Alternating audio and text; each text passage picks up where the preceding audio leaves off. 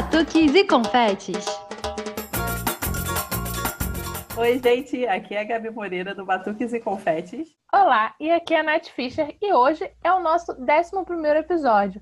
E Gabi, depois da gente dar aquela passadinha por Minas, ter terminado no Largo de São Francisco, no Fogo e Paixão, hoje a gente está de volta a Sapucaí, né? É isso aí, Nath. A gente terminou o ciclo de carnaval de rua. Já estou com saudade do nosso décimo episódio, que foi uma festa, né? Falando com o Matheus VK. Mas voltamos para o carnaval de Sapucaí e vamos começar esse ciclo entrevistando o Guilherme Estevão, que é o carnavalesco da Império da Tijuca. Só que antes da nossa entrevista, vocês já devem estar ansiosos para nossa nosso quadro Desenrolando Serpentina. Não é, Nath? Isso mesmo, Gabi. A gente vai começar agora com o nosso Desenrolando Serpentina, que traz a história de alguém conhecido seu, né? Desenrolando Serpentina. Oi, Nath. Oi, Gabi. É, para quem não sabe, eu sou o Tadeu, sou irmão da Gabi. E quero contar um caso muito engraçado que aconteceu comigo no carnaval, que foi no ano de 2014. Então, é, esse caso engraçado aconteceu lá na Marquês de Sapucaí, no desfile da escola União do Parque Curicica. E ela era a terceira escola a desfilar.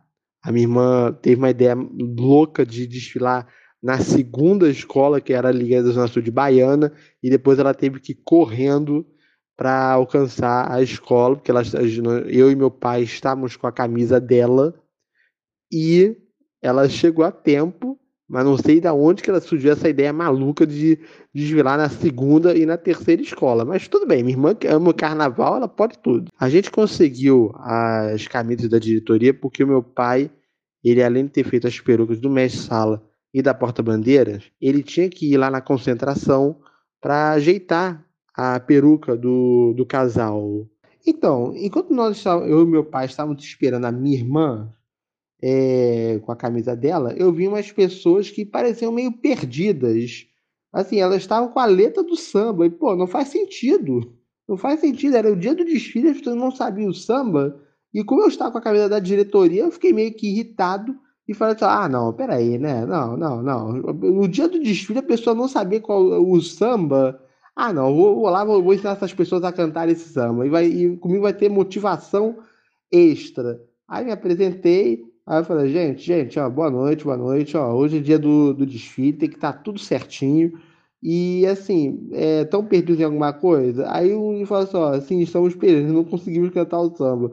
Aí, meu Deus do céu, só, então, deixa eu ver, eu, eu, aí peguei a faixa e tal, aí tem o, o refrão, aí comecei, vamos lá, gente, ó, começando, ó. Bate o tambor, que o samba vai começar. Alô, garçom, traz a marvada pra cá. E se tem cachaça, o povo fica, o povo fica no embalo da curicica. Aí comecei a cantar o samba, tá? as pessoas é, seguindo assim a minha labial, cantando tal, todo mundo motivado, as pessoas até olhando para mim pensando, pô, esse cara da diretoria é bom. Aí uma das pessoas estava cantando falou assim, pô, cara, você podia ser intérprete. Eu falei, não, menos, menos. Aí beleza, aí o pessoal tava cantando o samba, começou a cantar direito e tal. Aí minha irmã chegou, então aí entregamos a camisa dela e aí veio a sirene e a escola entrou. Aí eu falei assim, ó, minha primeira vez, vamos ver. Aí, beleza. É... E aí entramos, a escola passou muito bem. Assim, não foi assim um grande desfile, mas é... nem estourou o tempo e nem adiantou fez um desfile até técnico e foi um bom desfile. Quando terminou, eu, meu pai e minha irmã, nós fomos para o setor 2, assistimos a, a outra escola, se não me engano era Caprichosos de Pilares, e lá da frisa, onde fica o setor 3, a gente presenciou um rapaz que a cada escola que entrava, ele usava as roupas com as cores da escola. E ele usava um, uma folha onde ele estava escrito assim, ó, nota 10, ano que vem te vejo no especial. Aí eu, meu pai e a gente vimos ele e a gente pensou, caraca, esse, esse cara tá é, animado, esse, gosta, esse cara aí gosta de carnaval.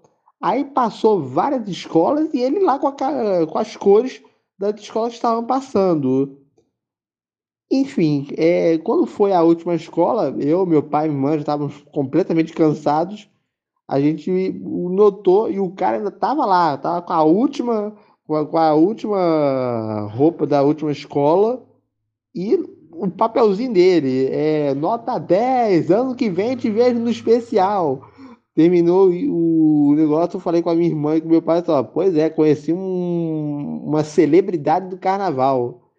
E é esse, esse é o meu caso engraçado para você, Nath, para você, Gabi, sobre o que foi o meu primeiro carnaval na Sapucaí no ano de 2014. Valeu, um grande abraço a vocês e ó, não perco nenhum dia o Batuques e Confete. Sucesso para vocês duas e viva o carnaval. Viva o carnaval, Tadeu. Adorei saber como é que foi seu primeiro ano desfilando na Sapucaí. Gostei muito dessa história, hein? Bom, e agora Gabi vai trazer para gente a nossa entrevista do dia, né? É importante ressaltar que a gente gravou essa entrevista com o Guilherme Estevão um pouquinho antes do samba da escola ser escolhido, do samba do Império da Tijuca ser escolhido. Então, assim, vocês vão perceber que às vezes ele fala, né? Ah, quando o samba foi escolhido, mas ele já, já a gente já sabe qual foi o samba campeão. Inclusive, a gente botou agora no iníciozinho para vocês terem um gostinho do samba que vai representar a Império da Tijuca no próximo carnaval.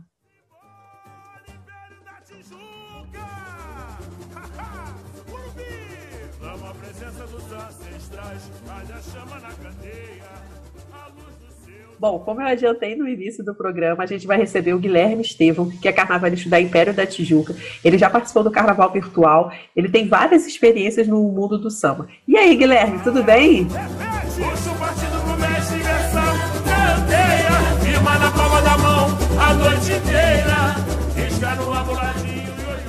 Tudo ótimo, Gabi, Natália, tudo bom com vocês? Tudo ótimo. Então, para a gente começar, eu queria saber como é que o carnaval entrou na sua vida. É algo que já vem de família ou que você mesmo que começou a, a participar e, e se envolver com o carnaval? É, na verdade o processo é meio louco, assim, né? Porque o meu pai é mineiro, então o carnaval que ele gosta é o carnaval de cidade histórica, que é o carnaval de rua, mas é um carnaval de rua muito diferente do carnaval de rua do Rio, né? E minha mãe, a família, minha família materna, minha mãe é carioca, é, sempre foram de bloco. Me, meus avós tinham bloco e minha mãe foi rainha de bateria de bloco. Eles, desde pequeno, me fantasiavam para bloco. Eu ganhei vários prêmios de melhor fantasia infantil, que a minha mãe era muito carnavalesca nesse sentido. Mas a galera nunca foi muito ligada à escola de samba em si. Eu até tenho alguns tios que são compositores, primos que são compositores, já fizeram samba na Mangueira, samba na Imperatriz, etc. Mas a gente nunca foi muito ligado. E eu sempre fui viciado desde criança. Às vezes eu fugia do bloco para assistir o desfile na, no restaurante da esquina. Minha mãe ficava maluca comigo. Mas eu. E aí brincava, meu irmão virava meu boneco de parentim, botava ele no carrinho do mercado, virava alegoria, tudo isso estava dentro do meu imaginário, né? Mas eu acabei me ligando mais com a escola de samba pela internet, na verdade. Sempre participei muito de, dos fóruns do finado Orkut, Galeria de Samba, etc. E aí, disso eu acabei virando fundador de uma torcida organizada, na época da torcida organizada Imperatriz, e porque sou de Ramos, sou morador da Leopoldina, e depois eu acabei entrando no universo do Carnaval Virtual, que é um projeto muito bacana, que revelou e está revelando uma série de profissionais que hoje fazem parte do Carnaval Real, e aí acabei entrando sem querer e disso mergulhei, aí, mas aí fiz a faculdade, né, terminei ensino médio, fiz a faculdade, eu comecei a desenhar um carnaval virtual com 13 anos, e então foi uma coisa que foi, eu fui crescendo e evoluindo no carnaval virtual, e aí ganhei várias vezes, ganhei três vezes no carnaval virtual, e aí acabou que no final da faculdade reuniu as duas coisas, porque eu fui estagiar dentro de uma escola de samba, ainda mais com o viés da arquitetura, é, que normalmente as pessoas olham a escola de samba sempre pelo lado da belas artes, mas a arquitetura tem um, um, uma participação muito forte, porque tem a parte, a, a, parte técnica do fazer carnaval, sobretudo do fazer alegoria, é muito fundamental. E aí fui estagiar na Porra da Pedra e acabou que era um momento muito difícil aqui em casa em relação à grana e tal, e aí eu fui pegando um monte de trabalho e aí embalei de vez, né? Tive uma, tive como todo mundo teve experiências ruins, é, de primeiros projetos não darem certo, de ter calote de pessoas e tal. Teve uma época que eu resolvi que eu não ia mais fazer, mas aí algumas pessoas me puxaram, alguns, algumas pessoas são fundamentais para mim. O Jorge Silveira, por exemplo, foi um cara que abriu muitas portas para mim. O Ney, que foi Carnaval da Renascer esse ano também. E até chegar os meus dois grandes mestres no carnaval, que foram Jaime e o Severo Luzardo. E aí a coisa decolou de vez e estamos aí no pé da Tijuca. É, Guilherme, você comentou sobre o carnaval virtual, né? Ia te pedir para você falar mais um pouquinho dele, porque é uma coisa assim que é bem eu pelo menos que venho né do carnaval de rua eu fui conhecer há pouco tempo assim se você puder falar um pouquinho como é que ele é como é que ele funciona eu dei uma olhada nos desfiles semana Sim. retrasada né achei muito interessante assim é, agora a gente tem duas ligas, né? O, semana passada rolou da Liesve e daqui a alguns dias rola o do Carnaval Virtual, que é a segunda liga, que é a que eu faço parte. Fiz, né? Agora faço mais ou menos. É, então, o Carnaval Virtual é um, uma reunião de malucos, né? Que gostam de carnaval e que não tinham nada para fazer no meio do ano, porque não tem desfile no meio do ano. Normalmente a gente está lançando enredo ou está iniciando é, processo de disputa de samba. E aí tinham a vontade de ter carnaval no meio do ano. Então, é um projeto que tem mais de 10 anos já, várias ligas já, já aconteceram, né? Já teve a, tem a Liesb, tem a Carnaval Virtual, teve a Virtuafolia, e, e ela reúne realmente muita gente que se lançou. Então, por exemplo, você está vendo agora o Leonardo Bora e o Haddad, carnavalesco da Grande Rio, vieram no Carnaval Virtual, o Jaque Vasconcelos já fez Carnaval Virtual, o Marcos Ferreira veio do Carnaval Virtual, é, eu vim do Carnaval Virtual, Jorge Silveira veio do Carnaval Virtual, além de vários profissionais que são assistentes de vários carnavalistas que fazem Carnaval Virtual. Então, o André Rodrigues, que está na Beija-Flor na Sossego, veio do Carnaval Virtual. Então, a gente tem uma gama enorme e é um projeto que, na verdade, é, é a parte inicial de um projeto real. Ou seja, a gente faz absolutamente tudo que um projeto real faz. É o desenvolvimento da sinopse, o desenvolvimento das fantasias, o desenvolvimento das alegorias, tem a disputa de samba, a escolha de samba, a transmissão do desfile. O que não acontece apenas é a realização, tornar aquilo material. É, mas tem lógicas diferentes. Por ser virtual, você não tem a questão do orçamento, a materialidade, aquelas coisas que são que de alguma maneira transformam e também às vezes prejudicam o seu trabalho, porque você tem que se adequar ao que existe. Mas é, eu acho que é um laboratório muito fantástico. É, ganhou mais visibilidade agora, nesse momento que muitos entraram no Carnaval Real para mostrar a importância. É, foi o grande portfólio meu, foi onde as pessoas resolveram é, abrir portas para mim por, por enxergar o meu trabalho. E, e, e eu acho que é importante em vários sentidos, porque ali a gente treina a própria pesquisa, o próprio traçado, um, um pensamento de conjunto, de cor. Então, eu acho que é um projeto muito legal e é um projeto muito acessível. Mesmo quem não é vidrado em carnaval, quando vê os figurinos, quando vê as alegorias, é, é realmente muito bonito de, de assistir. Então, é um projeto que eu tenho muito orgulho de, ter feito parte. E agora, nesse momento de pandemia, né, que a gente não sabe quando vai ter carnaval, como é que vai ser, dá para matar a vontade, dá para matar a saudade duplamente, né? Porque já tem três meses e a saudade futura, que a gente não sabe quando vai ter. Pois é, sempre um, é um gostinho, né, de, de ter um, um contato com o carnaval, mesmo que seja virtualmente. E como a gente, normalmente, quem participa é doido pro carnaval, igual eu sou, então é sempre gratificante. Não, eu achei, o que eu vi, né, agora até tirei uma dúvida, eu achei que fosse o carnaval virtual, era o da, da Liesb. Mas eu fiquei encantada, eu falei, gente, como é que as pessoas não falam nisso, ainda mais agora? Eu acho que está no momento de, de falar mesmo, de... Exatamente. Ó, tá em casa, liga ali que tem um desfile para você ver. Pois é, não, e, e tem toda uma preparação, porque tem a transmissão na web rádio, né? Tem a página que você tem que montar o GIF tem as mesmas confusões que tem no Carnaval Real, a pessoa que não aceita nota, o jurado que, ah, o jurado tá comprado, tem toda aquela treta que a gente sabe que tem no Carnaval Real, porque mexe com a mesma paixão, do, do mesmo modo, né?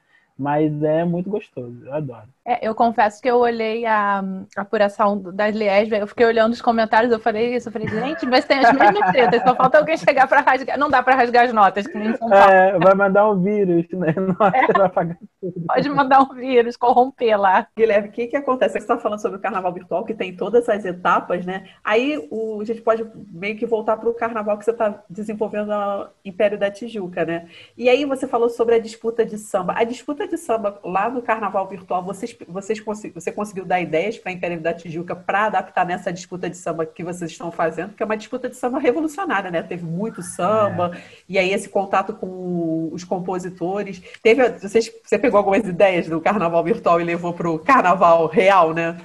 Na verdade, o carnaval real está vivendo é bebendo da fonte do carnaval virtual, praticamente, né? Porque apesar do modelo do Império da Tijuca ser um modelo virtual, mas não completamente virtual, porque a gente tem as apresentações, só que a gente não tem a quadra aberta em live. Mas alguns formatos de disputa esse ano, sobretudo em São Paulo, foram exatamente o que a gente faz no carnaval virtual, que é a audição. Então, o compositor manda o samba e aí se avalia, corta, etc. O que eu acho que que é legal até no carnaval virtual, porque a gente fazia as quadras virtuais. Então, mesmo sendo um áudio, tinha um momento daquele samba passar. Então, eu acho que isso, de alguma maneira, é o que a gente pega com o Império da Tijuca. Não é só enviei o samba, vou cortar e vou anunciar, que é o que a gente fala de corte na fita. Tem uma apresentação. E no caso do Império, é uma apresentação física, mas é por live. E é muito complicada. É uma dinâmica que a gente não está acostumado. É, eu, eu deixei de ser carnavalesco para virar roteirista, cenógrafo, iluminador, técnico de som, é, cabo man, tudo que era possível para poder fazer o projeto dar certo junto com a equipe que está envolvida. Mas, é, por ser um processo novo, é tudo muito. A gente está tateando muita coisa. Agora que a gente já vai para a final, a gente já entendeu a dinâmica, mas no início era muito complicado, até do ponto de vista dos custos, né? A gente não tinha muita dimensão o que iria aparecer, a maneira como isso é vendido para buscar os apoiadores. Infelizmente, a gente começa a fazer essas lives é, que está dentro do calendário normal do carnaval de alguma maneira, de todos os anos. Mas dentro do cenário de lives musicais, a gente já pega no momento que isso já está um tanto desgastado, né? No início da pandemia, todo mundo estava fazendo live, vários patrocinadores estavam querendo juntar com esses artistas, e agora não tanto, né? Então, é, o carnaval tem sempre que nadar contra a maré de alguma maneira, e a gente, no Império da Tijuca, está fazendo isso. Um complicador maior ainda é que nós somos uma escola de grupo de acesso a gente não tem a estrutura de uma escola de grupo especial. Então, é muito. É, eu, eu, eu me sinto muito feliz de estar num projeto pioneiro sendo uma escola de grupo de acesso. Porque é, botar a cara a tapa, saber que erros vão aparecer, mas que a gente, graças a Deus, acertou muito mais do que errou. E correndo vários riscos, né? Então, e ainda mais sendo a maior disputa virtual do país, 56 sambas. A gente saiu de uma disputa de cinco sambas para 56, é mais de 10 vezes. É, e a gente não só modificou o formato de disputa fazendo virtual, como a gente modificou a questão da inclusão dos compositores no projeto social.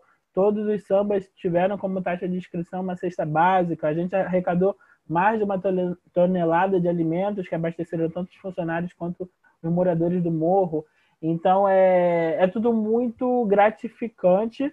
De alguma maneira me dá um pouco de medo. Também agora nem tanto, que a gente já está chegando ao fim, mas no início dava muito medo de dar errado e graças a Deus deu certo. Mas às custas de muito suor, muito trabalho, o medo da própria pandemia, você está equipado e tudo, mas você fica receoso do que pode acontecer. E eu fico tão desgastado física e emocionalmente, até espiritualmente, que eu, das quatro lives em três eu cheguei ardendo em febre em casa, assim, porque eu estava tão cansado. E aí eu precisava dormir e acordo bem no dia seguinte, mas é uma loucura. Não, Guilherme, uma coisa interessante também nesse, seu, nesse processo que vocês baratea, acabou barateando bastante os, cursos, os custos para os compositores, né? Até tem um, um, quadro que eu faço aqui no, no, programa que a gente comenta sobre os quesitos, né? E um, a parte do samba enredo sempre é muito prejudicada para os compositores, porque tem aquela coisa da torcida, tem aquela coisa das bandeirinhas, tudo. Então, essa disputa democratizou o acesso, né? Eu acho que também foi isso, isso também levou a tanta gente se escrever, né? Porque foi uma, uma, uma, disputa assim mais enxuta, né? E eu, eu realmente espero que esse tipo de tendência fique, né? Porque eu acho que o, o a disputa de samba é aquele momento para o compositor mostrar o seu talento, né? E às vezes o compositor fica, fica tipo, ah, eu não vou botar porque eu não tenho grana para conseguir aguentar a disputa. Então acho que isso foi muito legal da parte de vocês, né? É, é óbvio que assim, toda disputa de samba é um processo muito complicado. E as opiniões, o choro, os questionamentos vão sempre aparecer, né? Então, por exemplo, quando a gente lançou a, a, a sinopse e o regulamento, a gente dizia que seria feito virtualmente em todo o processo. Então, o virtualmente foi interpretado de várias formas. Para alguns era só audição de CD.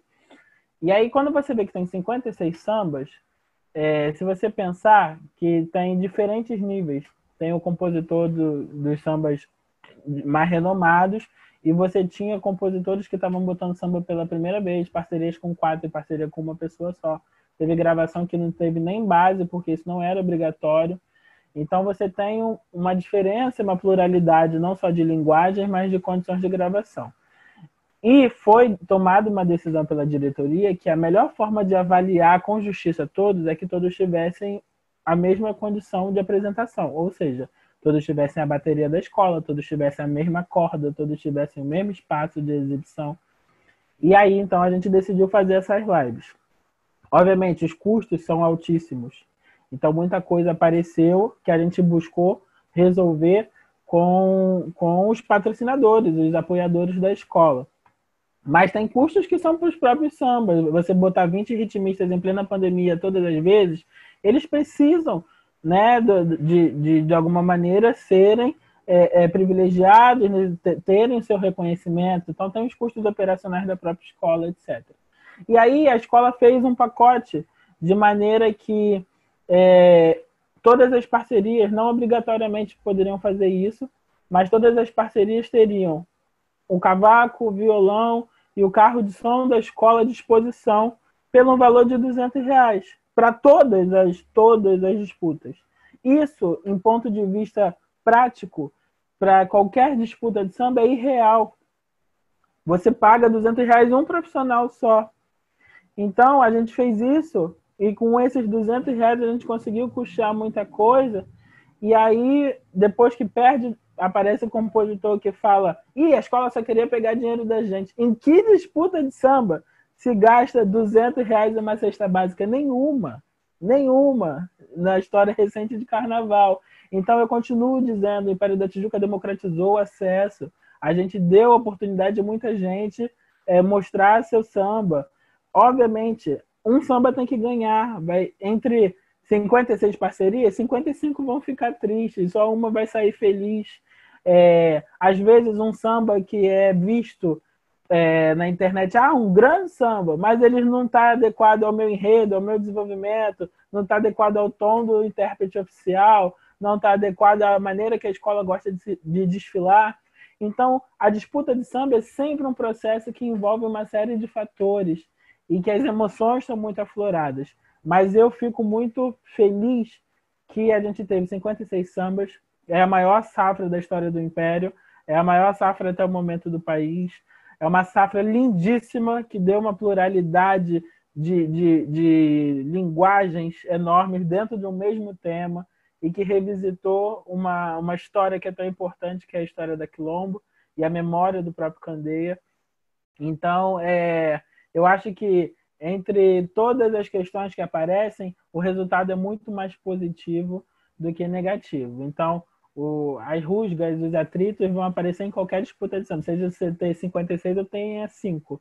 Então, mas eu acho que pela iniciativa de tudo que rolou, é tudo muito positivo. Eu me sinto muito orgulhoso de ter feito parte e ser um dos cabeças desse projeto. Nossa, Guilherme, você falou dos custos, eu fiquei aqui pensando, porque assim, eu fui diretora de um bloco na Tijuca há um tempo atrás. E olha, o bloco terminou tem três anos. A gente não conseguia nem o carro de som, que era um carro sem estrutura nenhuma por 200 reais. Era aquele carro de que é um tem um puxadinho atrás e vai uma caixa de som ali, basicamente.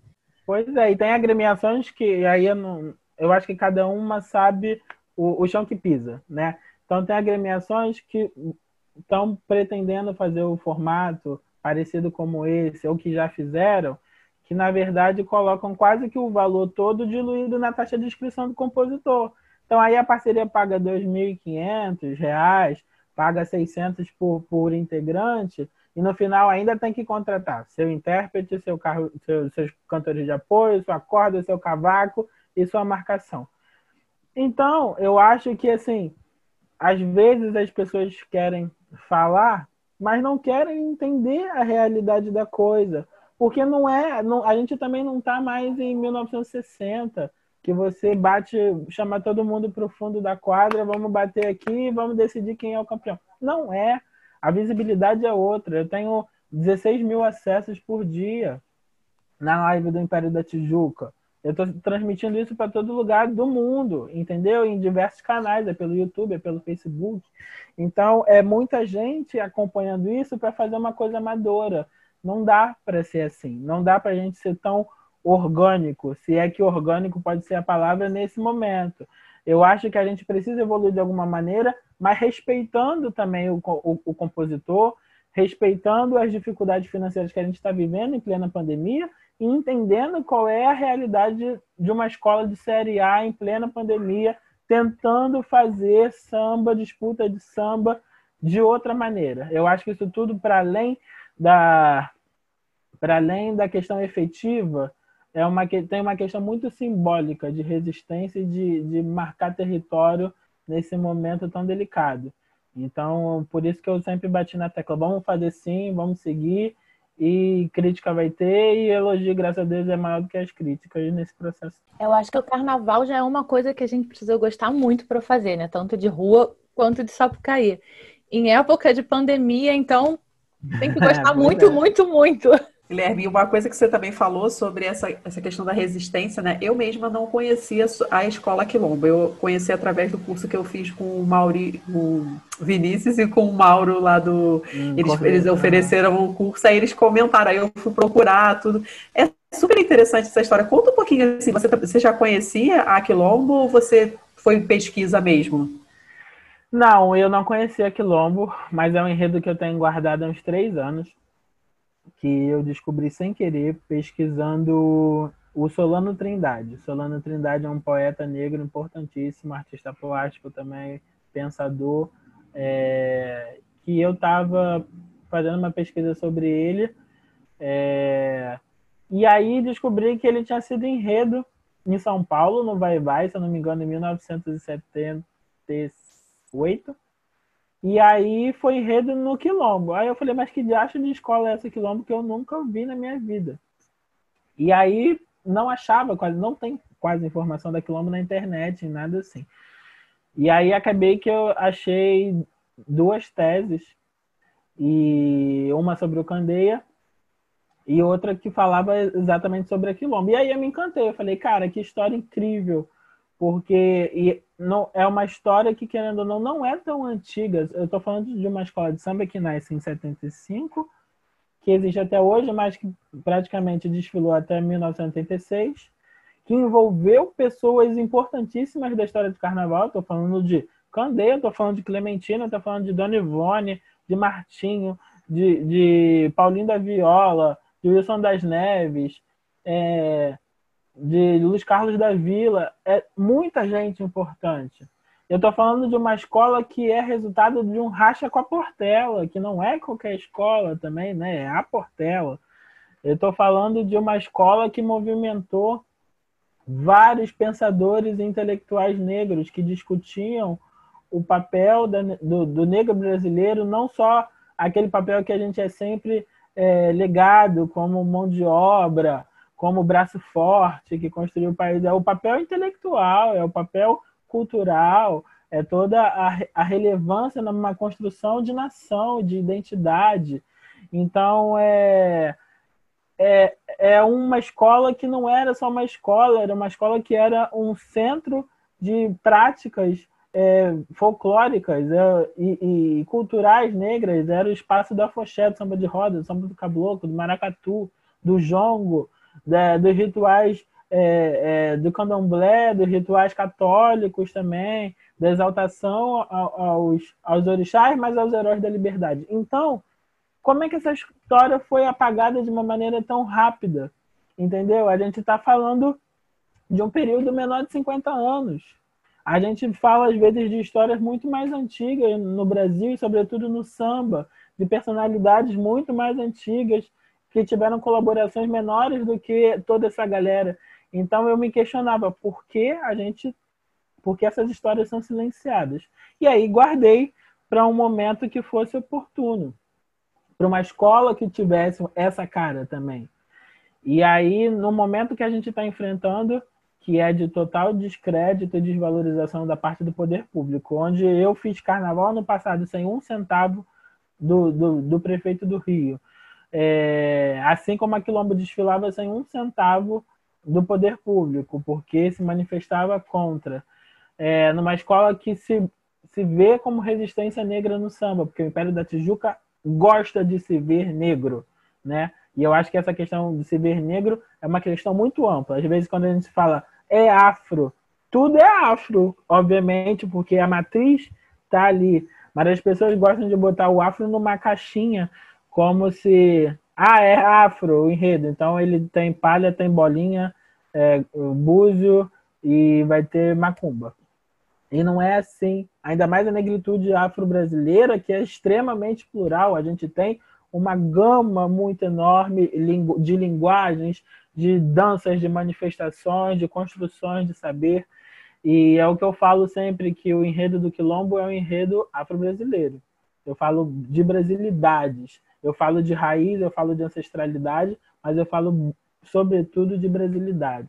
Então a gente precisa valorizar isso. E aí, nesse contexto todo, eu falei, cara, é o momento de trazer esse enredo à tona, é o momento de, de revisitar essas pessoas, de revisitar essa luta, de revisitar esse manifesto. É, eu lancei enredo muito cedo, eu fui a terceira escola a lançar, né, depois da Unidos e da Viradouro.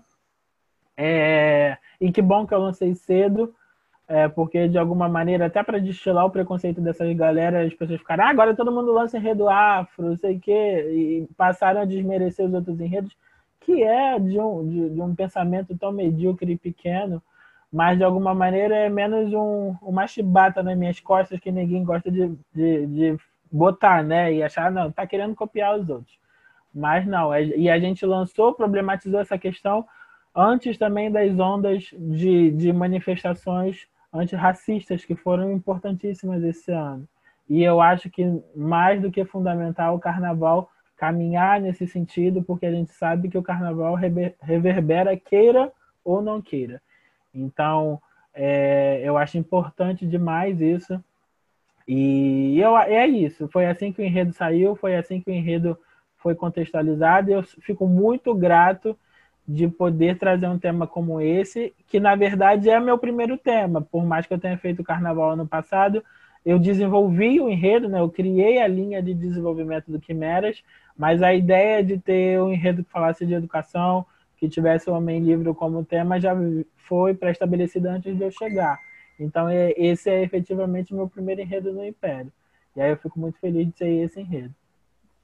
É, e a gente, eu acho que principalmente aqui no Rio, né? As escolas de samba têm muito isso de vir mostrar pra gente histórias que a gente não conhece, que às vezes ficaram ali, passaram batidas, né?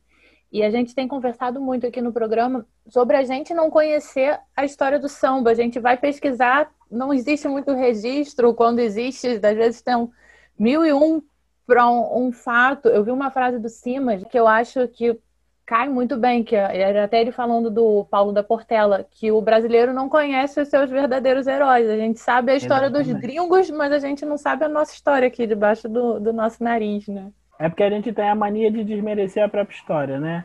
De achar que a nossa história é menor do que as outras, quando é na maioria dos casos ela tem muito mais luta e pertencimento do que outras que a gente supervaloriza. Então, e eu, eu, assim, até na Intendente, todos os meus enredos foram enredos, é, é, sobretudo brasileiros, né? Eu fiz no meu primeiro carnaval, que foi um carnaval que não deu certo, que eu não cheguei até o final por problemas aleatórios, um enredo que abordava lendas de tribos que não são faladas, né? A tribo dos Craôs, que é uma tribo de índios do Maranhão, que quase a gente não fala. É, fui conseguir o acesso com a Independente de Olaria, abordando o Câmara Cascuda a partir dos contos, né? Porque a gente sempre fala do Câmara Cascuda a partir do, da, das lendas do folclore, mas os contos brasileiros são frutos de uma simbiose de, de informações e de como o brasileiro consegue mastigar também histórias de outros de outros lugares e criar a sua própria identidade. Isso mostra como a gente é rico e como dentro do próprio contexto a gente cria outras narrativas. E foi um enredo muito bonito nesse sentido também. É, em São Paulo, fazendo a Luísa Maim, que foi, acabou sendo feita também aqui pela Alegria da Zona Sul, é, fazendo o Caboclo Batuba. Então, tudo isso tem muito brasilidade. Eu acho que é fundamental. Não é ser ufanista a qualquer custo, mas é ser essencialmente é, brasileiro, mostrar a riqueza que a gente tem no nosso país.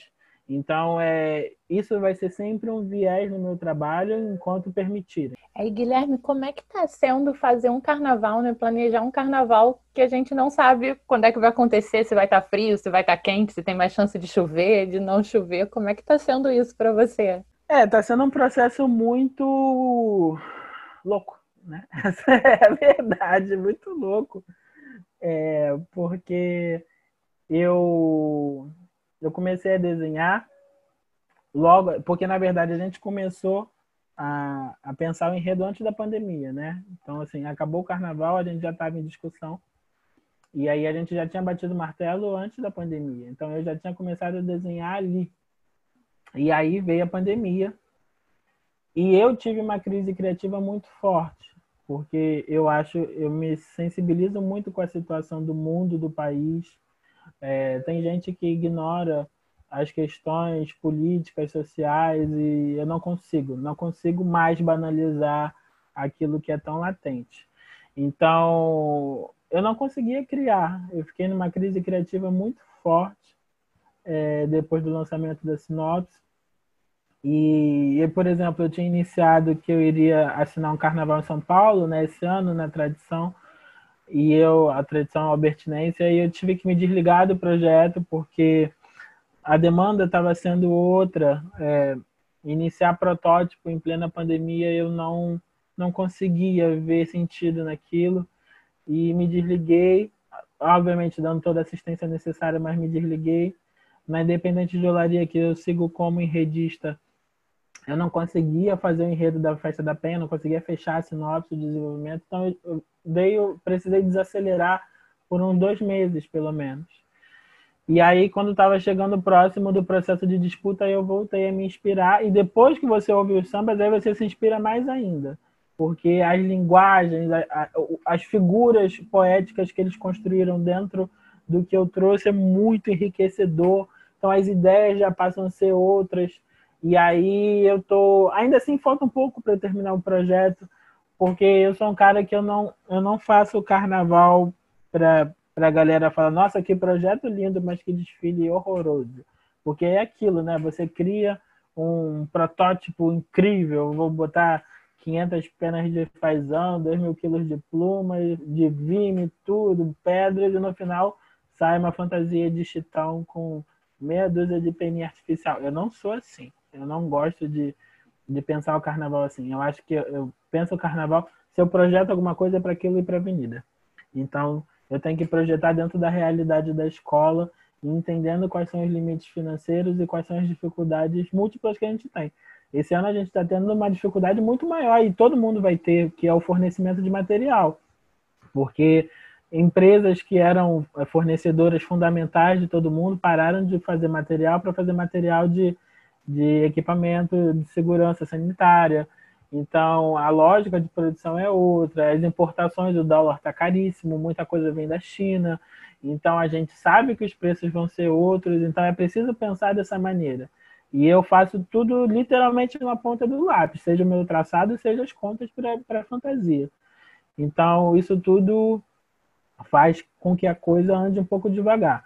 E aí vem as lives. Como eu estou acumulando uma série de funções para fazer o projeto dar certo junto com as pessoas, eu não consigo ficar desenhando, porque a live é no sábado, aí segunda-feira tem anúncio dos classificados, terça-feira já tem reunião geral, quarta-feira já estou no Tijuca Tênis resolvendo coisas com eles. Então é, é, tudo muito louco. Depois que acabar a disputa, provavelmente eu consigo terminar mais rápido. Mas é, é angustiante e de alguma maneira também é, me dá um pouquinho de, de tranquilidade em saber que eu posso dar essa pausinha de alguma maneira. Porque se eu não pudesse, não sei como é que ia ser, ia ser muito louco é, criar no meio disso tudo, entendeu? Então, assim, eu espero que as coisas se resolvam. É o que eu falo, eu não acho que tem que ter carnaval a qualquer custo. O carnaval tem que ter com segurança mas a gente tem que marcar presença. E quando a gente faz live de samba é porque a gente está marcando presença. Então, quando a gente entra só no âmbito da tradição, ah, passou de fevereiro não pode ter carnaval porque não é tradicional. Tem tanta coisa que não é tradicional no carnaval que é feita, né? Eu acho que não é isso, porque eu acho que muitas vezes as pessoas falam isso, pessoas que não recebem ligação toda semana como eu recebo de costureira, de aderecista, perguntando, e aí, quando é que a gente vai voltar? Tô precisando trabalhar. De gente me mandando mensagem perguntando, poxa, não tem nada para fazer na escola não, para você me indicar. É angustiante, é muito ruim. Você tá numa posição que você não tem resposta a essas pessoas e você não tem como acolher da melhor forma todas elas. Então, eu, eu sou um cara que eu me envolvo muito. Eu abraço os meus profissionais, eu abraço a minha comunidade, eu visto a camisa da minha escola. Então, eu não me desligo nesse sentido. Então, eu acho que a gente precisa ter segurança sanitária para fazer. E assim que tiver, vamos fazer. Se o carnaval do grupo especial vai ter seis alegorias ou se vai ter quatro, é outra história. Mas vamos fazer porque a gente também está em meio a um tiroteio ideológico e religioso muito sério, que é voltar a opinião pública na festa, culpar até é, o próprio carnaval da pandemia, entendeu? São, são questões muito delicadas e, e, e visões muito deturpadas daquilo que é a maior manifestação cultural do nosso país. Então a gente não pode deixar com que com que esse, com essa energia, esse tiroteio todo em torno da gente faça sucumbir. Porque às vezes a gente baixa a guarda só para não querer ouvir. Mas é, não, tem horas que a gente precisa bater de frente e mostrar porque a gente existe, porque a gente resiste, sobretudo. Guilherme, e uma coisa que você falou também, né? Você já participou de carnavais fora do Rio, alguns deles são fora de época, né? Então, por que a gente não pensar nisso também? Eu queria que você comentasse um pouquinho sobre os outros carnavais. Você fez carnaval de São Paulo, fez carnaval de Uruguaiana, de Cruz Alto. Como é que é fazer esses outros carnavais? Tem alguma coisa de interessante, assim, alguma coisa bem é, específica desses carnavais que você quer comentar com a gente? Porque a gente fala muito aqui do do Carnaval de Sapucaí, até um pouco de intendente, mas é legal a gente conversar um pouco sobre esses outros carnavais, né? Porque nem todo mundo consegue acompanhar, né? Eu acho bem interessante. É, muito louco, né? Assim, porque eu acho que a gente tem que se adaptar a cada lugar. Não adianta eu vir fazer Carnaval de São Paulo com a cabeça do Rio, nem fazer Uruguaiana com a cabeça de São Paulo, porque, cara, o lugar é totalmente diferente. Eu já fiz. Eu, eu acho que dos carnavais eu só não fiz em Vitória e não fiz no Amazonas, dos carnavais com desfile. Eu acho que o resto todo. Aí, ah, o Amapá, o resto todo eu fiz. Então, é, não necessariamente assinando, às vezes desenhando para alguém, né? Então, por exemplo, Uruguaiana tem uma dinâmica que é completamente diferente, né? Uruguaiana, você tem um quesito abrir alas, então aquilo, aquele, a, a tua criação ali naquele carro é importantíssima, né? No Rio a gente usa sempre imaginar, ó, um abre-alas tem que ser um abre-alas, porque uma entrada de uma escola é impactante. Mas lá não é só ser impactante, lá vale ponto aquilo, né? Lá você faz dois desfiles usando os mesmos, os mesmos itens, mas são completamente diferentes os desfiles. Se você olhar o desfile da Roxinóide de um dia para o outro, parece que é outra escola. Então é uma dinâmica muito louca. E, mas eu acho lindo, eu acho lindo porque aquilo caracteriza aquele lugar.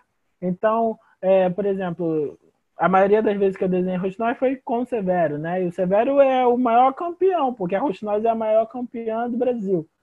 E ele tem coisa, botava às vezes um saiote, ele fala, não, isso eles não vão usar, porque o gaúcho lá só usa a calça, não usa o saiote. Então você tem que entrar naquela dinâmica entender aquelas pessoas, como é que aquelas pessoas gostam de se vestir. Em São Paulo é a mesma coisa, eu desenhava algo numa proporção, quando eles iam executar o traçava desse tamanho. Porque eles gostam né, do, do costeiro enorme, aquilo faz um volume diferente. Às vezes não tem, é, às vezes do trabalho do ombro para baixo nem é tão, tão elaborado. Mas aqui tem que ser o costeiro, a cabeça. É, o, o, o, sambódromo tem uma outra, uma outra visão, né? O sambódromo de São Paulo tem quase uma moldura, né? De trás que você, o seu carro praticamente tem que se encaixar ali, como se fosse um quadro. E as proporções de visão de arquibancada são outras, a claridade é outra, o modo de fazer alegoria aqui no Rio, por exemplo, como a gente concentra numa avenida que tem um viaduto na esquina, você tem que criar uma série de, de, de ferramentas e engrenagens que façam as coisas subir, descer, rodar, girar, encaixar. Em São Paulo é igual um Lego, é pá, pá, pá, pá, pá, encaixou tudo. E eu lembro que a primeira vez que eu cheguei lá, eu, mas gente, cadê a talha do carro? Que talha? Não tem talha, não. Aí eu entrava, era oco dentro do carro. Você podia dormir, fazer uma suíte dentro do carro, porque era vazio. E aqui no Rio, não, é cheio de, de cabo, cheio de engrenagem, cheio de tudo. Então, é, e é, é, são experiências muito incríveis. Eu falo, por exemplo, a Leandro de Itaquera, que eu fiz parte da comissão, foi, foi incrível. Assim, a escola. É, você, você aqui no Rio até que não, mas em São Paulo, quando você chega a um lugar, parece que todos os componentes são irmãos. Porque eles têm o mesmo modo de falar, o mesmo modo de se vestir, é, é, muito característico. Então você vai pro vai vai, aquele cara do bexiga tem a característica do cara do bexiga. Você vai na Leão de Itaquera, aquele cara de Itaquera da Zona Leste tem o jeito da Zona Leste. É uma coisa muito específica. Aqui no Rio eu acho que eu vejo isso muito é só na, na Baixada. O cara da Beija-Flor tem uma característica muito de Nilópolis, né? Mas se você anda no Rio, o cara que é da Vila, da Mangueira, do Salgueiro, do Tuiuti, todo mundo ali é meio parecido, assim, mas é parecido com o carioca todo, entendeu? É uma dinâmica outra. E eu não estou falando isso de maneira preconceituosa, não quero segmentar, por favor, não me entendam errado. Mas é para. É a minha observação era essa: eles, eles têm uma, uma característica muito forte e, é, é, é preciso identificar essas características para você entender a dinâmica da escola. E aí, na Leandro, era isso, o pessoal sambava, o Rufado de bateria, o seu Leandro, que é uma pessoa histórica, né? Eu, conhecendo o seu Leandro, eu fiquei nervoso, né? Porque o cara ajudou a construir o Sambódromo de São Paulo, foi presidente da Liga, é conhecidíssimo, e me recebeu igual um filho na casa dele e tal. Então, são momentos.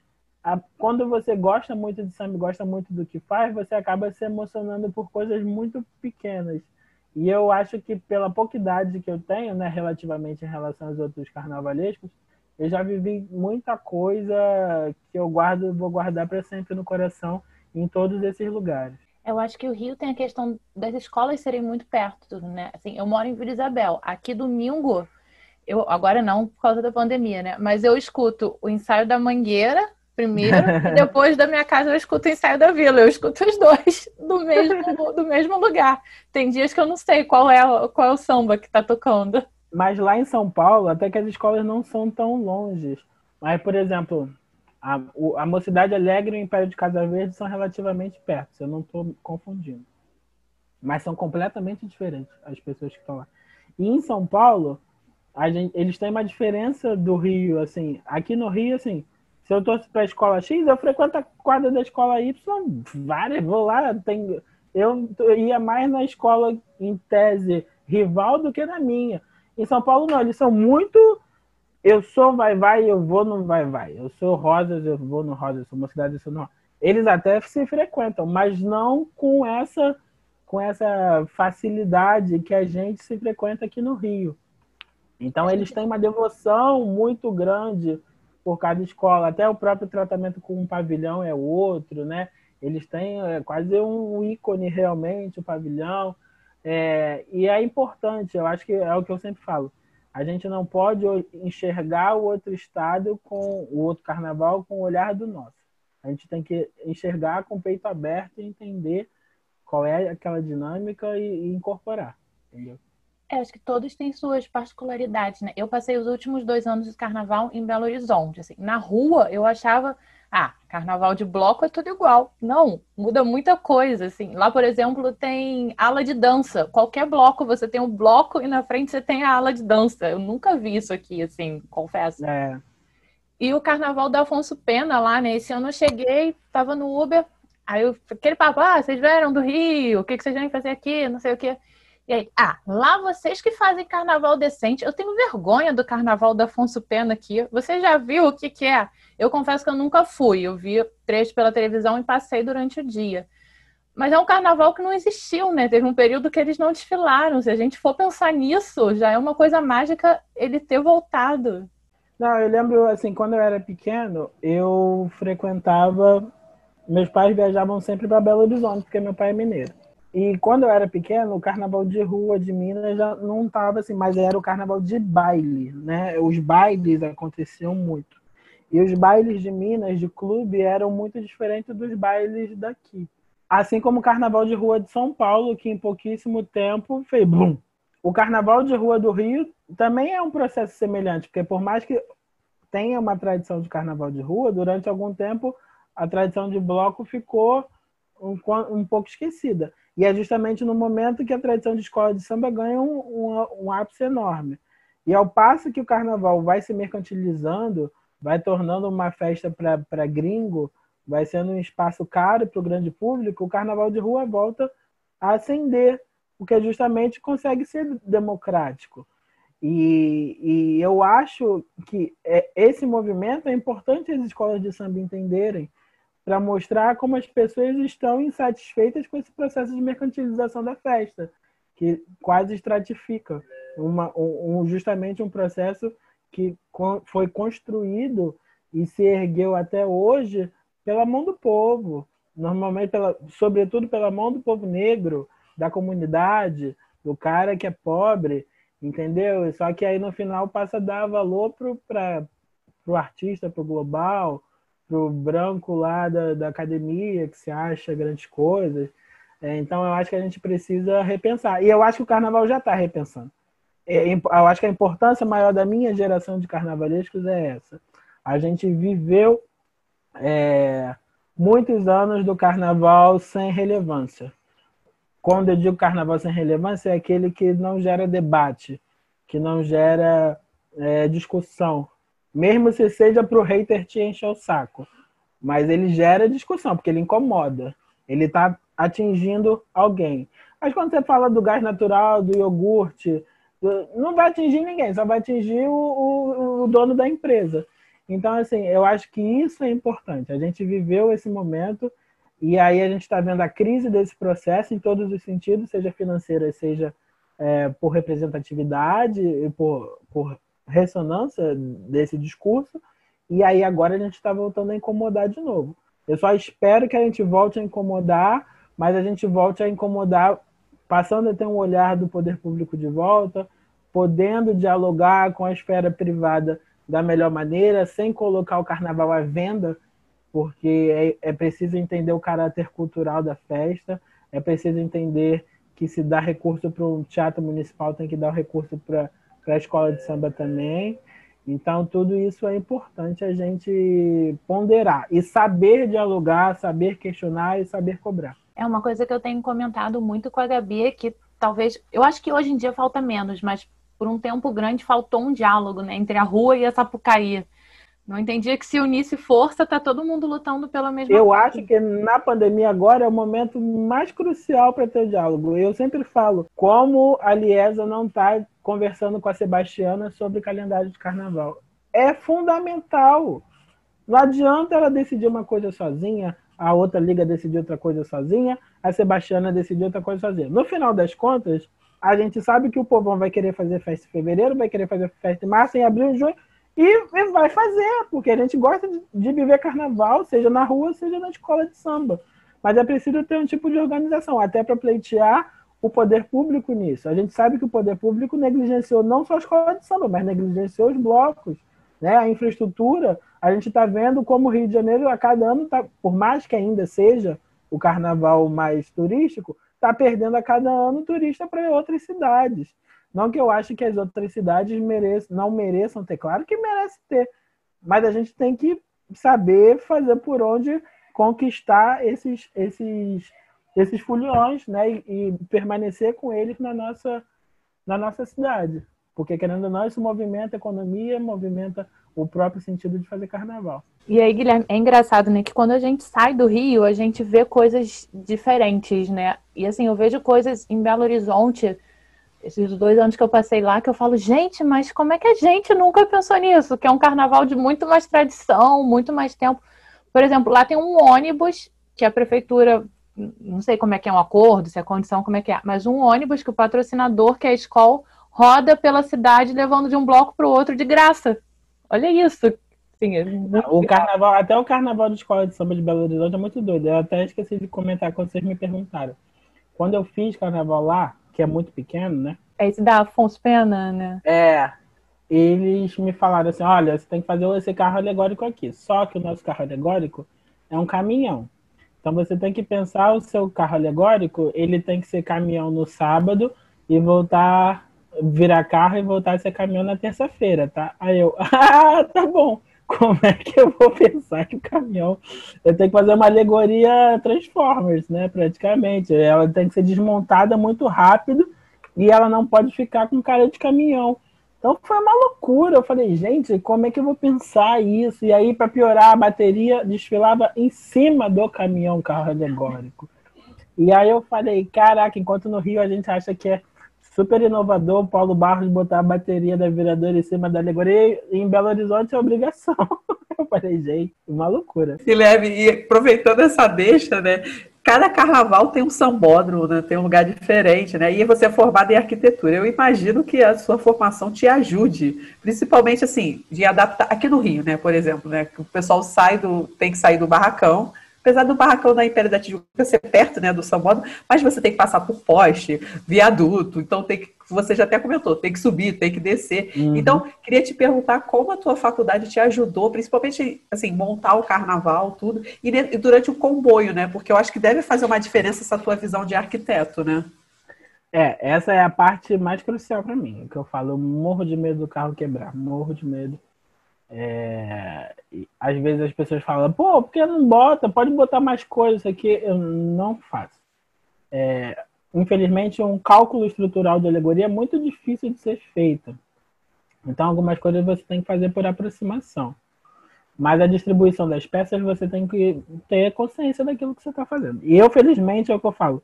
Para além da minha faculdade de arquitetura, eu trabalhei com dois arquitetos, que, foi, que é o Jaime e que é o Severo. Então, é, projetar o carro com eles, eles também têm. E, e, tanto o Jaime quanto o Severo têm a prática muito certinha de fazer o projeto de carnaval. Porque tem carnavais que não tem projeto de carnaval.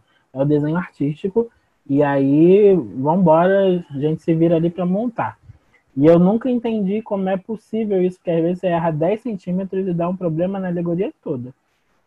E, então é, é uma loucura. Então, essa parte técnica, eu sou muito chato e muito medroso. Graças a Deus, nunca deu um problema em nenhum carro alegórico, eu espero que continue assim até eu morrer. Mas é, é um medo enorme. Eu lembro que no ano da ilha, né, no ano do Ceará, eu que eu projetei, fui projetista e figurinista, né, com assistente do Severo. O último carro da gente era um carro da Rendeiras, era um carro branco todo high-tech. Quando a gente projetou o carro, a gente pensou que ia ter um globo de LED e tal. Aí o, o globo de LED, a manta de LED para o globo ficar redondo saía muito caro. Então a gente tinha que usar placas de LED. Quando a gente foi botar no globo, eram em torno de 35 placas de LED. Só que cada placa de LED pesava 13 quilos, ou seja, era quase mais uma tonelada de peso no carro. Eu fiquei desesperado. Eu falei, meu Deus, esse carro vai quebrar. E esse carro era um chassi de um carro que já tinha dado problema no ano do Zaradembo. Então eu morria de medo mais ainda. Então a gente quase não botou gente, não sei o quê. E aí eu lembro que o Severo me deu um susto, né? Porque o Severo falou: você vai desfilar aqui na frente. Então eu desfilei na frente da comissão com ele. Aí quando eu tô lá na frente, eu tô vendo, porque o carro tinha mais hélices de, de que eram feitas de, de MDF, mas era em forma de renda cearense. Então você de longe via ele rodando. Aí eu tô vendo o carro lá e, o, e a renda não entra. Ai meu Deus, ai meu Deus, ai meu Deus, esse carro não vai entrar, esse carro não vai entrar. Eu sei que eu dei um, um Usain Bolt né, e saí correndo até o final, aí o carro entrou, veio. E aí na transmissão veio que ele dá uma engargadinha assim, mas ele foi, passou. E aí eu falei, graças a Deus. Aí esse ano eles usaram a mesma estrutura do carro. Foi o carro que quebrou da ilha no meio da avenida, fez um buraco gigantesco. Então o meu medo era real. Eu sabia que podia dar algum problema ali.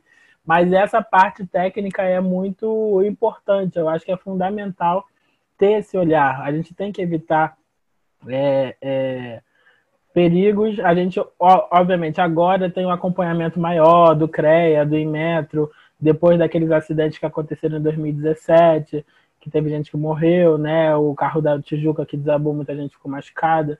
É, mas ainda assim, é, falta um pouco mais de, de cuidado nessa questão técnica por parte de algumas escolas.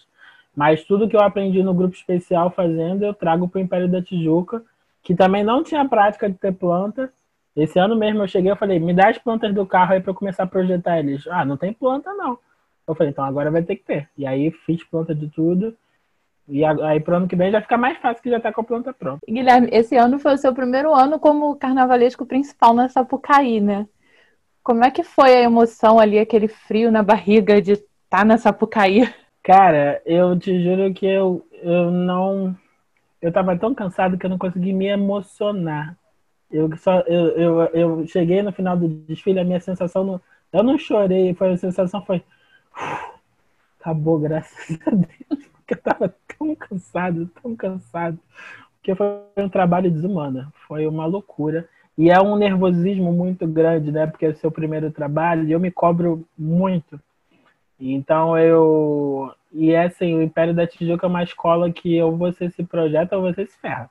Porque é uma escola de 80 anos, é uma escola muito aguardada e que recentemente fez grandes desfiles, esteve no especial mas que a realidade de 2020 não é igual à realidade de 2014. A diferença financeira é muito grande. O próprio T, que é um querido que eu falo, é, eu tenho a felicidade de estar numa escola que é importante, mas que me abraça e que compra a minha briga. E por isso eu compro a briga dela para tudo. E o T mesmo, o T, o T me chama de Aladim. Ele me fala é Aladim, porque ele diz que ele achou uma lâmpada mágica, esfregou, pediu pro gênio alguém para salvar ele, e aí apareceu eu. E aí ele me chama de Aladim. Ninguém me chama de Guilherme mais no barracão. E aí eu, ele fala, Aladim, eu nunca tive tanta dificuldade para botar um carnaval na rua como esse ano. Foi muito, financeiramente foi muito difícil. E eu tinha uma equipe de três pessoas de aderecista para fazer no fim das contas eram cinco carros, porque eram três carros, mas meu tripé era gigantesco e meu abre-alas era acoplado. E eu basicamente ergui com eu e meus amigos, meu namorado, meus amigos, a gente virava à noite às custas de cerveja e pizza para decorar carro. E toda sexta-feira era, era a festa, né, meus amigos? Vamos chegar aí que horas? E aí a gente ficava até sábado de manhã virando, fazendo. E, e aí foi assim, a gente não tinha grana para nada, muita coisa tive que cortar, muita coisa tive que inventar e descobrir. E eu acho que a graça de você ser jovem de alguma maneira é que você está sempre disposto a descobrir outras coisas, né? Ah, porque quando, às vezes já tem um vício, ah, eu só uso esse material, você já sabe o efeito, então você usa. Então muita coisa eu arrisquei a primeira vez, eu descobri um tecido que era o TNT laminado. TNT popularmente é um tecido barato e fraco, né? Mas aí eu comprei um TNT laminado, que ele brilha igual um, qualquer tecido mais caro, mas ele tem TNT, ele custa 5 reais. E aí eu falei, quer saber, eu vou forrar o carro todo com ele. Forrei, o carro brilhou igual espelho, maravilhoso, não rasgou nada, pegou chuva, pegou tempestade, pegou vento, pegou tudo. Eu falei, nunca mais largo esse tecido na minha vida, foi a grande descoberta. E aí os acetatos que a gente doava, a reciclagem das coisas que eu ganhei. Então, quando eu terminei o desfile foi uma sensação de alívio, né? Muita coisa errada passou. Eu entrei chorando de raiva, porque via umas coisas do ateliê que fizeram com as minhas fantasias, que eu fiquei, meu Deus, acabaram com o carnaval. Ainda mais que depois que eu passei, passei depois da Imperatriz, né? As fantasias da Imperatriz lindíssima, o Leandro brincando. Eu falei, ai meu Deus do céu, isso aqui. Mas na hora que a escola montou, eu falei, caraca, funcionou. O conjunto tá dando certo. E acabou que refletiu nas notas. O Império da Tijuca não tirava os 30 pontos em alegoria e fantasias há quase quatro anos.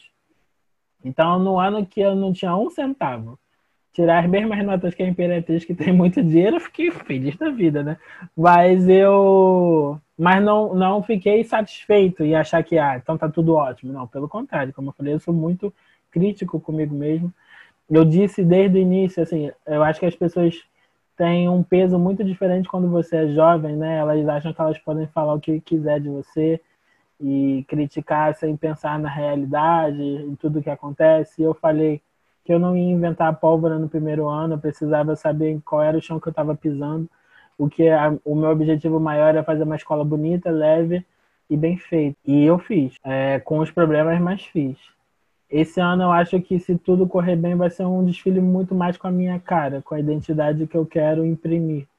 Seja no ponto de vista estético, seja na própria filosofia, no próprio discurso. Ainda assim, com a educação eu consegui botar muita coisa, mas teve ideia, algumas ideias não, não puderam ser realizadas. Mas eu, eu, o que eu falei que era a minha maior realização era ver a comunidade chegar depois no final e falar, pô, foi o desfile que eu mais curti nos últimos anos, a minha fantasia era leve, era bonita, não era pesada, não me machucou. E, sobretudo, ver os profissionais de educação, eu recebi muita mensagem.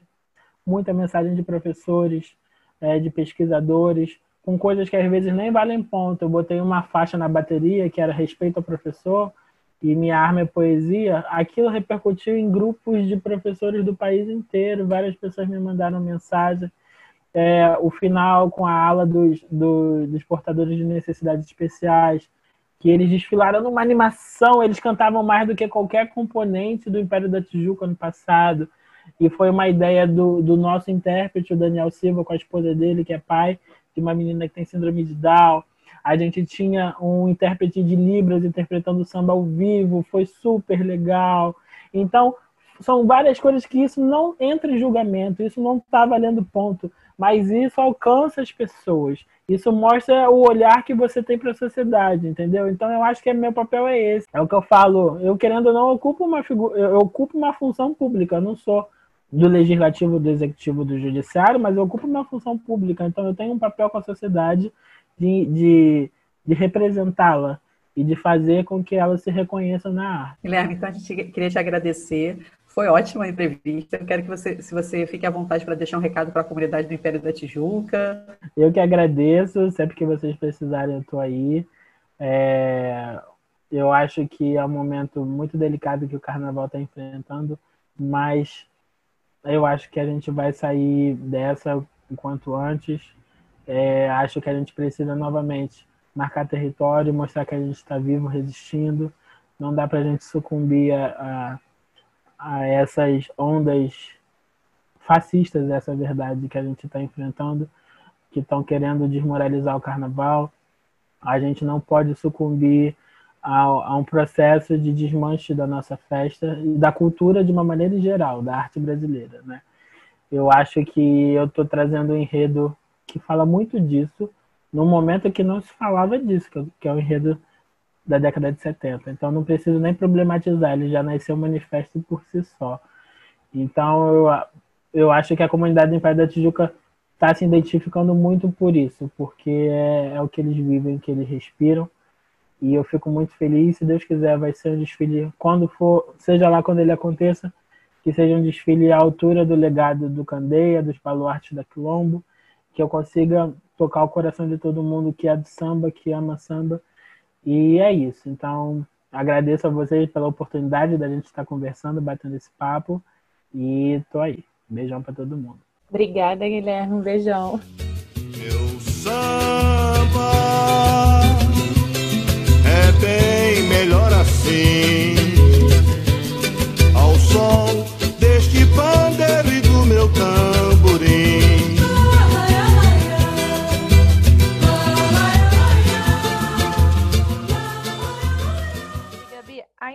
Tijuca já escolheu o seu samba do talvez ano que vem, quer dizer, do próximo carnaval, né? Melhor assim. Mas também já tem umas escolas que estão aí já com a disputa andando, anunciaram a disputa, né? Como é que tá isso? É isso aí, Nath. A gente já tem sambas concorrentes na Porto da Pedra, no Salgueiro. E além disso, né, você falou assim, próximo carnaval, né? Está chegando o final de setembro e a reunião com a Liesa, né, que vai decidir quais são os rumos do próximo carnaval, quando vai ser esse próximo carnaval, está chegando. Então, gente, vamos ficar atentos é, para ver o que, que vai acontecer. A gente está esperando que seja o melhor resultado possível, porque está todo mundo com saudade do carnaval, mas a gente pensa em saúde em primeiro lugar. Bom, mas antes de encerrar essa edição do Batuques e Confetes, a Nath vai trazer uma história sobre o Bloco dos Sujos. Conta aí, Nath! A hora da purpurina. Isso mesmo, Gabi. Eu vou começar hoje uma série aqui na Hora da Purpurina sobre várias manifestações que se misturaram e resultaram nos blocos como a gente conhece hoje, né? Alguns com suas peculiaridades, mas de um modo geral foi isso. Bom, para começar, eu vou falar do bloco dos sujos. Sabe o boitolo que a gente está acostumado, que é aquele bloco que só tem hora de começar? Não tem bateria definida, não tem hora de terminar, não tem percurso. Bom, essa comparação do bloco dos sujos com o boitolo é uma ótima comparação para a gente entender mais um pouquinho sobre essa manifestação, que é mais informal e mais democrática que os blocos que a gente está acostumada, né? Bem parecido com o boitolo mesmo. Mas durante a semana eu conto mais um pouquinho sobre isso lá no Instagram. Gente, vocês já estão seguindo o nosso Instagram? Eu vou ficar atenta porque estou doida para ver esse vídeo que a Nath vai fazer. Então, gente, é isso nesse programa de hoje. A gente pede para vocês seguirem a gente lá no Instagram e a gente volta semana que vem com um convidado que entende do batuque. Quem é ele, Nath? Isso mesmo, Gabi. Semana que vem a gente volta ao som da bateria da Grande Rio com o mestre Fafá, né? Um beijão, até semana que vem. Tchau, gente.